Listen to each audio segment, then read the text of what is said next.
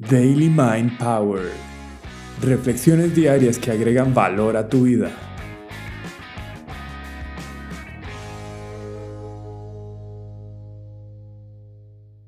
La teoría del juego estoico.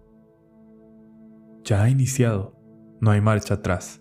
El disparo de salida ya sonó. No existen reglas claras, cada quien las va descubriendo en el camino. Los obstáculos son impredecibles y a veces parecen imposibles. En este juego algunos se rinden antes de tiempo, otros dejan de avanzar porque encuentran comodidad en un lugar alejado del camino. Unos más vivillos han convencido a otros para que dirijan sus esfuerzos en dirección a sus propios intereses, con la ilusión de al menos encontrar un sentido. El disparo de salida nos ha llegado a todos justo el día en que nacemos y aunque el juego se juega como si fuera infinito, la duración es incierta para cada quien y a todos les llega su hora final. Es un juego caótico porque nadie se ha puesto de acuerdo. Es un poco confuso porque las reglas cambian sin avisar. Algunos lo han descifrado de alguna manera y esto no garantiza que se pueda ganar es que no existen vencedores, sino quienes comprendieron cómo disfrutarlo. Este juego se llama vida. ¿Y vos? ¿Cómo lo estás jugando? En un ambiente buca, o sea, volátil, incierto, complejo y ambiguo, los filósofos estoicos descifraron unos cuantos secretos para jugar este juego. Ellos se plantearon que si el juego está fuera de nuestro control, pues lo que sí podían controlar era su actitud frente a lo que sucediera, y que si lo iban a jugar, lo iban a hacer de la mejor manera posible, con virtud, decían ellos. No importan las adversidades, los retos, los obstáculos, la actitud es la clave. Y ellos pensaban, bueno, en momentos de calma o satisfacción creerse que esto permanecerá así sería irracional, entonces, reconocer el cambio como una constante les fue un as bajo la manga para mantener la cordura.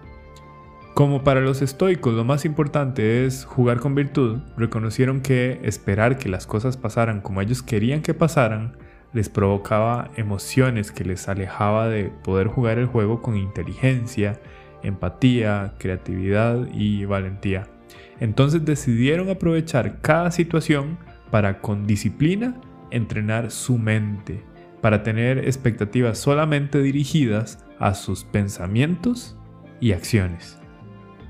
Es que se daban cuenta que a veces todo iba bien y de repente ocurría un desastre natural, un accidente o algo que les dejaba en desventaja material o física, y que los demás jugadores buscando comprender y resolver el juego hacían o decían cosas que con sus consecuencias cambiaban el panorama se dieron cuenta de que lo que les sucedía no era más que la concatenación de eventos que terminaban como las nuevas cartas con las que les tocaba avanzar. Como no sabían cuándo iba a terminar el juego, decidieron aceptar esta verdad y asumirlo con dignidad, no ignorando este detalle sino contemplándolo constantemente, porque esto les ayudaba a amar el proceso mientras estuvieran dentro. Para los estoicos fue fundamental reconocer cuando jugaban en colaboración con otras personas, porque se daban cuenta de que todo fluía mejor. Todos se veían beneficiados, por lo que decidieron formar parte de pequeñas y grandes comunidades compartiendo sus perspectivas, ayudando y apoyando a los demás en avanzar en sus respectivos caminos. El juego de la vida con las guías estoicas le dio beneficio a muchos, encontraron tranquilidad en medio de todo a pesar de muchas desilusiones, quienes recordaban sus ideas lograban reponerse rápidamente y aprender de lo que fuera que pasara. Se dieron cuenta de en dónde colocar la energía y dejaron de perder el tiempo en todas las cosas que no dependían de ellos. Los estoicos jamás lograron controlar las circunstancias, pero encontraron en su interior las mejores soluciones ser jugadores dignos y asumir con excelencia las condiciones ambiguas en armonía con todo y todos.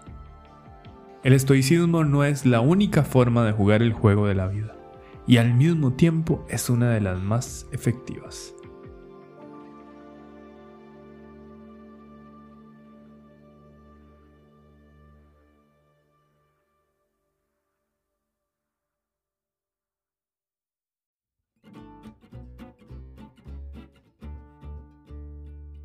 Espero que haya sido de mucho provecho. Séneca decía, no hay manera de disfrutar la posesión de algo valioso a no ser de que tengas a alguien con quien compartirlo. Yo te invito a apoyarnos y además unirte a nuestro propósito de llegar a la mayor cantidad de personas, compartiendo esta reflexión con alguien más. Gracias por estar presente y no te olvides de encender las notificaciones para estar pendiente de todas las novedades y suscribirte a nuestro canal. Be present, my friend.